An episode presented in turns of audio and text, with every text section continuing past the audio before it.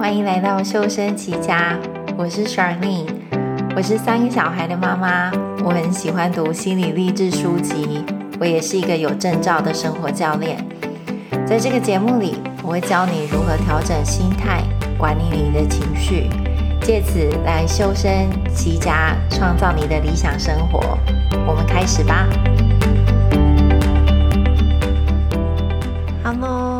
朋友们好，感谢你收听这一集的节目啊、今天呃，我有一个主题，主要就是想分享，就是怎么设立界限这样。那呃，还有就是呃，因为陆陆续续开了三四堂，就是免费的公益讲座，那有一些问题是我没办法回答的，所以我希望可以一并在节目里面回答。那啊、在我们开始之前，我想要分享的就是公益讲座这件事情。如果你没有在 follow，就是呃修身齐家的脸书或 IG 的话，啊、我会建议你就是呃可以开始去关心这上面最近的动态。啊、我没有陆续还有几堂呃免费的讲座是你可以来听的。那啊、所以这是第一件事情。那第二件事情是，啊、我有啊、打算要跟一个老师合作，然后会在八月的时候，啊、大概是那个时间点会开设一个团体课程。所以，如果你是之前啊、因为时间或因为就是我觉得你不适合上一对一课程的，呃呃的学员，然后但是你。呃，对上课依然有兴趣的话，就是我，一样，就是可能，呃，要请你直接私讯我会比较快，然后啊、我可以把呃问卷给你，就是我们有一个填问卷可以拿到早鸟优惠的这个活动，所以啊、这是呃另外一件事。那第三件事情是，我想谢谢你们，就是我记得在很久以前。我好像有设立一个目标，就是希望可以在啊、今年好像拿到五十份评分，对吗？好，然后我意外看见，就是诶，现在评分有五十五分了，所以真的非常感谢你们，就可以动动手指头，然后啊、不管是给我星星，或者是给我一些回馈，都让我知道你们对这个 podcast 有什么感想，会有更多的建议。我很喜欢这样子跟你们互动。所以想谢谢你们，就是替就是啊、呃、这个 podcast 做这件事情。好，那呃我们就来讲设立界限的这个主题。呃，为什么会想要谈这件事情哦？其实是因为呃在课后的问卷。那、呃、这是我天兵的地方，问卷呃，我忘记让你们留 email 了，所以我也不知道是谁问的，也无从回答起哦。所以因为我没办法回复你，所以我就想，哎，我们就在节目里回答好了，这样好。所以呃，这个问题啊，他问的是说，就是我想知道，如果我们一直改变想法。配偶却更加肆意妄为，所有的事情都变成我自己要承担。那是否是什么都不要管，都不要要求？呃，这个答案呢是是也不是。所以我想要先从设立界限这个概念说起哦。设立界限这个工具我很少教导，因为。嗯，通常在非常特殊的情况之下，我们才会需要用到。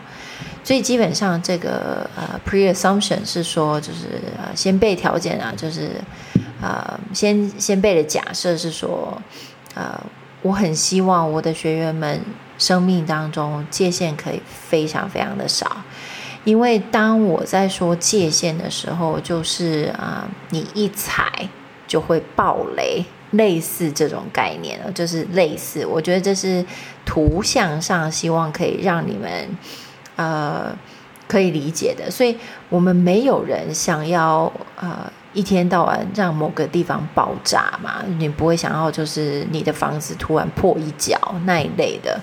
所以啊、这是为什么我会希望我的客户就用到这个工具的时机其实不要很多，因为你想想看，要是一个人，假设我们延续刚刚那样的说辞好了，要是有一个人他地雷无敌多，那你会怎么形容他？就他难相处嘛？那这个人本身地雷无敌多，他也会觉得渐渐的被孤立了，或会觉得自己很孤单，或者是他会觉得就是为什么我常常心情那么不好？好，那但是啊、有的时候我们的人生状况还是会有设立界限的必要。那设立界限是什么意思哦？也就是说呢，你想想看，你的家里，也就是说你住的地方。是不是我随意？比如说，像是我随意可以开门进去的，应该不是吧？对吧？就是通常我们的家里的呃界限是非常明显的，就是啊、你跨过了某个空间之后，我就会说：“嘿，这是我家的地，或者是这是我现在居住的空间，你不可以随意的进出。”那呃，在关系上设立界限是什么意思哦？就让我先用空间这个，然后然后我再带到关系上。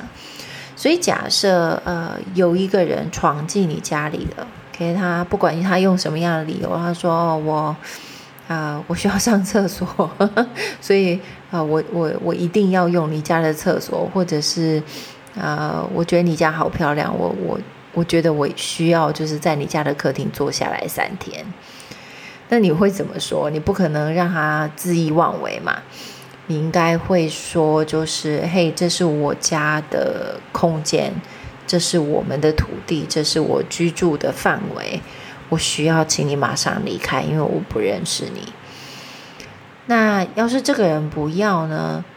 你就可能会接着说：“OK，好，我理解你没有打算要离开，但是这是我最后一次邀请你了。”如果呢，你再不离开的话，我就会去叫警察来，就是请他把你带走。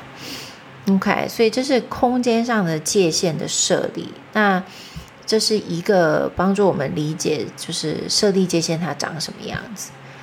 所以在人际关系上哦，就是假设你真的，譬如说你有一个上司，或者是有一个配偶，呃，是会。无情的辱骂你的话，那你可能就会跟他讲说，就是，哎，我懂你很生气，那但是这是我的界限，所以请你不要再对我这样做了。那他可能跟刚刚那个。就是闯进来家里的陌生人会有一样的反应，他不要听你的话嘛，对不对？就是光是他会闯进来，光是他会无情的辱骂你，你大概就知道，就是呵 呵他听你的话的几率应该不高。那你就会会说类似像这样的话，就是嘿，我懂，就是你还是很不高兴啊，但是我不接受人家这样跟我说话。所以呢，我如果你再继续这样的话，我就会到另外一个空间去，直到你可以冷静下来，好好的跟我说话的时候，我们可以再开启一个对话。那所以啊，设立界限的时机，通常是在事情发生的那当下，或者是。你知道它快要发生之前，也就是说，你不会在事情没有发生的时候到处去设立界限。就像我们不会走在路上，然后呃一直广播宣布说：“哎，我不接受人家打我，哎，我不接受人家抢我东西哦。” OK，通常都是事情发生的那个当下，你会开始去明确的设立这个界限。所以带到刚刚呃这个来上课的学员的这个问题，假设你的配偶的行为已经到了你觉得诶你需要设立界限，来帮助你们有更好的关系的话，呃，所以所以你看到我说的是有更好的关系，而不是威胁对方。而是你觉得，就是你们的呃，你们需要这条界限来让你们的关系更紧密。那所以你才会提出这样的请求。那我们的责任是你清楚的解释那界限长什么样子。同样的，当你设下界限之后，你也就被赋予一种重要的责任，就是你必须要说到做到。OK，不然对方会非常的困惑。什么意思呢？要是我跟这个陌生人说，啊、闯进来我家里的陌生人说，哎，我要去叫警察，结果他坐在那里，他嗯不动，我也没有觉得就是有什么人身的威胁，可是我却不去叫警察来处理，那这就会送出就是呃很有趣的讯息给这个陌生人嘛，因为他就会发现。诶，他讲讲而已呀，那我可能继续这样做没关系。所以，当我们在设立界限的时候啊，要记得，就是一旦我们设立界限之后，你就有那个义务跟责任去执行你说你会执行的事，因为这样对方才能清楚地理解，就是这个界限长什么样子。那呃，所以这是我对我这这一题这个问题的回答。所以我觉得我们来学这种啊、改变想法的工具，我们的目的不是要正面 all the time，OK？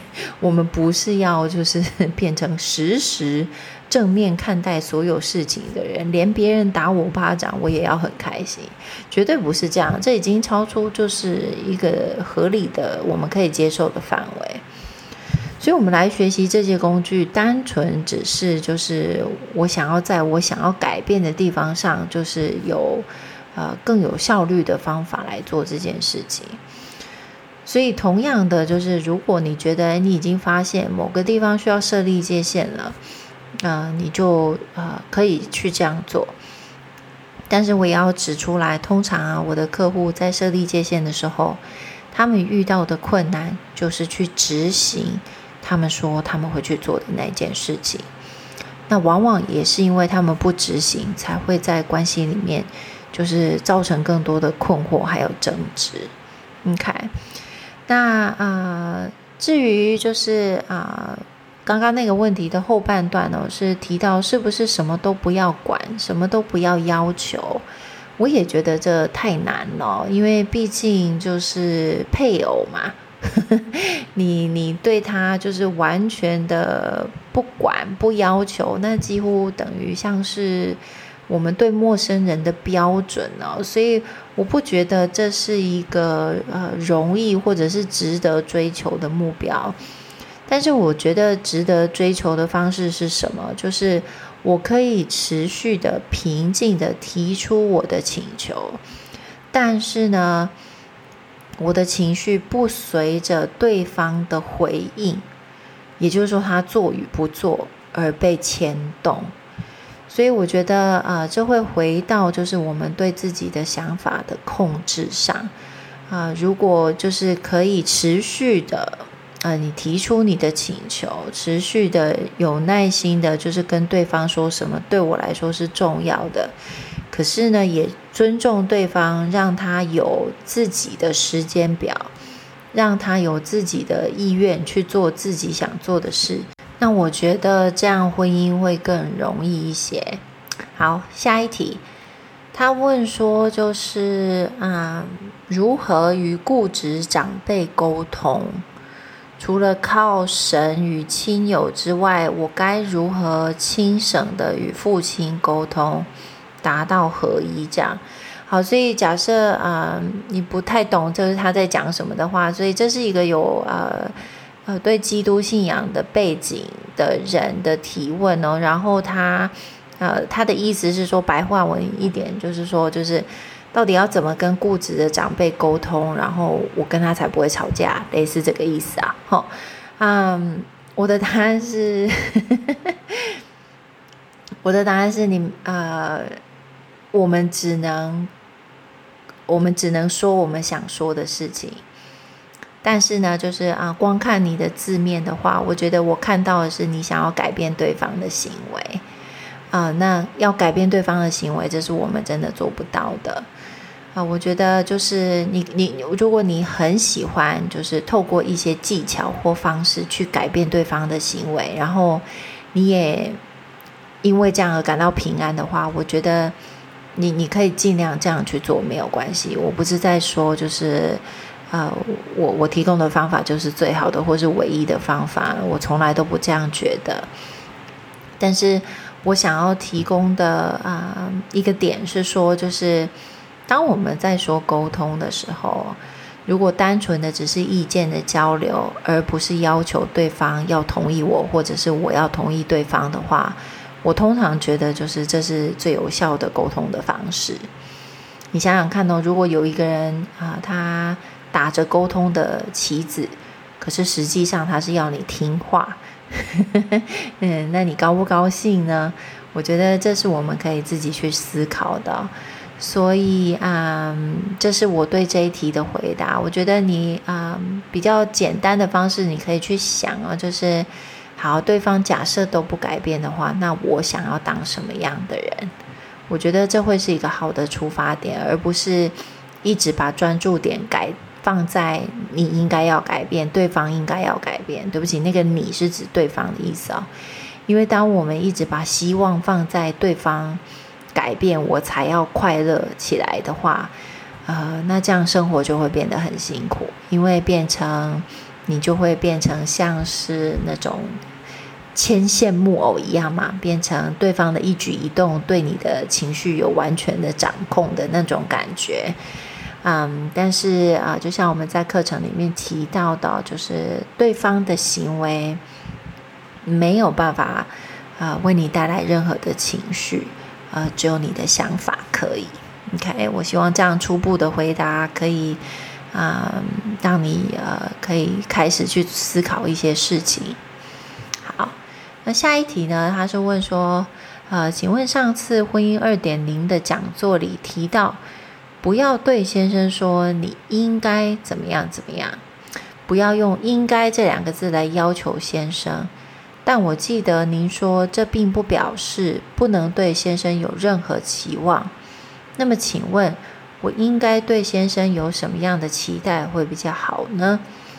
好，你对他的期待呢，就是你可以提出邀请，但是呢，他的反应就是呃同意或不同意。或者是你可以期待，就是你可以提出邀请，但是他可能就是做与不做。让我举一个例子，这会长这样的，比如说呢，要是我真的就是很希望我的先生要当那个去倒垃圾的人，那可是前提是他不想倒，那我的期待应该是怎么样？就是我可以继续提出我的邀请。但是我对他的期望呢，就是他会去倒，或他不会去倒，就这样。所以我不会啊、期望他就是他每一次都会去倒，或他每一次都不会去倒。所以我觉得啊、这种这样讲或许就是真的很直白的回应哦。但是基本上就是回到我们刚刚提到的，就是我们能做的事情，真的就是。提出我的请求，然后给对方空间去选择他要怎么做。因为说真的，就是这是我们最好的选择。你可以想想看，要是现行的方法，就是你一直告诉他他应该要怎么做，然后他心不惊心不甘情不愿的去做，然后那呃，如果你真的喜欢这种方法的话。我们不会在这里谈论这个问题嘛，对不对？那因为他对你来说就不是个问题，可是势必是你的应该是你先生不喜欢的，然后你也不喜欢你先生不喜欢这件事情，又开始变得有点饶舌了，所以我们才会想要啊、选择其他的方法，所以这是我对这一题的回答。好啊，呃，呃，下一题是对于遭遇到苦难时。如何去转换心情，以及该采取什么行动，让自己走出悲伤的情怀？呃，这个一样是一个有对基督有信仰的人提出的。他他他讲白话一点，就是遇到挑战的时候该怎么转换心情啦。齁，那呃，我对这一题的回答是，嗯，就真的就是跟你的悲伤的情绪在一起，然后不急。当你开始发现，就是哎，我你一直在想我该做什么让我自己感觉好一点啊，或者是这个情绪怎么还在这里，怎么还不走？你大概就知道，哎，你没有走在真正要消化情绪的这条道路上。所以啊，我个人认为，就是要让自己啊最快消化情绪的方式，就是真的跟你的情绪待在一起。啊，如果你对这个概念并不熟悉的话，我建议你可以去听其他集的 podcast。啊，我印象中好像有一集是如何驾驭负面情绪，类似那一类的。你看看标题，应该可以找到你需要的资讯。好，最后一题是，啊，神如果不需要我们做任何事，为什么他要给我们诫命呢？啊，这个如果你啊跟我信仰不同，我觉得。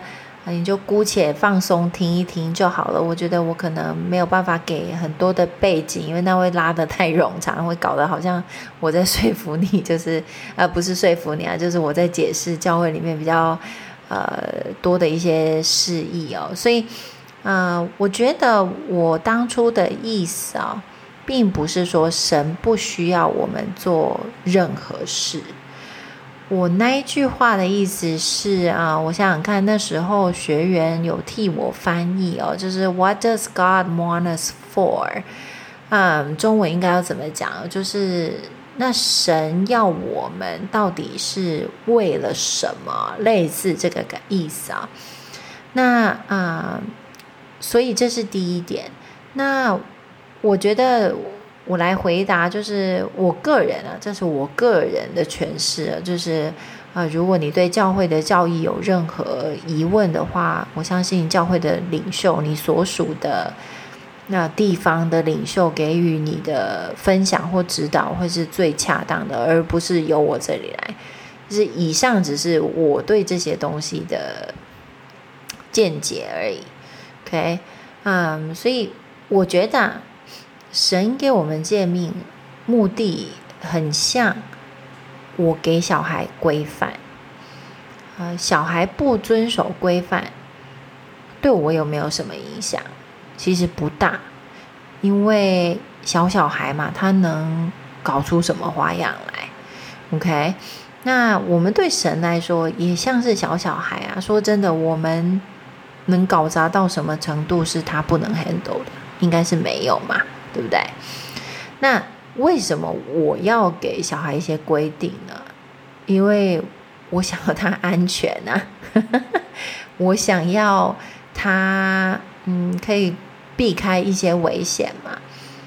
那神给我们诫命，并不是说呃我们不做他就会怎么样，就是讲用用人的方式来讲，就是呃又不是说我们不做神就会少一块肉。类似这个意思，所以我觉得就是当初我想要表达的意思是说，就是我们每一个人都是不完美的。那我们当初在讲的主题是我们常常会问啊，那我要这个先生做什么？对不对？就是如果我这个先生没有办法满足我的期望的话，那我要他做什么？所以我才会带了就是这个问题去问说，那你觉得神要我们是为了什么？OK？那你想想看，就是我觉得我的先生毫无贡献，那那我跟他结婚要什么？那你想想看，我们对神也是毫无贡献的，我们能干嘛？对不对？就是他如果就是不管你是哪个信仰的，想必你你心心中的那个神，他他是不需要。你做什么，他才得以继续存在嘛？所以我觉得那时候我想要带的概念是这样，就是啊、我们想要一个人，你想要一个先生，不是因为他可以满足我自己没办法满足的东西，而是我选择跟他在一起，是因为我想要有一个人可以爱。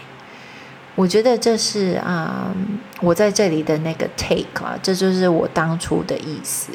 OK，好，那我希望就是如果你没有去那个讲座的话，你不会觉得很困惑。反正呢，就是简简言之，我在回答这个问题的意思是说，就是嗯，如果我们跟刚刚就是前述提的也很像啊，如果我们要把自己的幸福呃挂在先生的所作所为上的话，那我觉得。呃，这风险比较高了哈，就比较白话一点讲，就很像呃，人家说的，就是你你的鸡蛋怎么会都放在别人的篮子里呀？那我觉得这不是呃这样说，并不是说哦，我跟我先生呃想要创造出一种很疏远的关系，反而相反哦。其实我认为，就是如果我的鸡蛋在我的篮子里，我先生的鸡蛋也在他的篮子里。我们彼此跑好的照顾我们的鸡蛋，那我们加起来不就有很多蛋可以吃吗？类似这个意思啦，哈。所以就是啊，大家把自己照顾好。我记得在讲座里面的结尾，我是这样说的：如果两个人都把自己照顾好，然后我们再一起来创造我们的家庭，那这样会比较有趣，也比较轻松一点，也会创造出更多不同的可能性。OK。好，那这就是今天我想跟你们分享的，然后讲座的 Q&A 啊，希望就是啊这样的回答可以 找到它的主人。那不要忘记了，如果你对修身齐家提供的公益讲座有兴趣的话，就是啊赶快 follow 起来，然后赶快去报名。我们下一场就是是这个礼拜六的台湾时间晚上九点半。啊，我们的主题是打好跟自己的关系啊，我想要 tackle 的就是呃自信这一块。OK，好，那就这样喽，我们下一集见，拜。如果你光是听这个节目就觉得很有帮助的话，那你一定要亲自来了解一下个人课程的内容。听 Podcast 会像是骑一台脚踏车朝你想要的目标前进。但是个人课程会像是让你坐上一台轿车，以稳定又更省力的方式来过你想要的生活。如果有更好的方式来创造更好的生活品质，为什么我们不尝试呢？你可以在节目的资讯里面找到申请一对一课程的连结。我期待可以和你一起踏上这个旅程。我们课堂上见。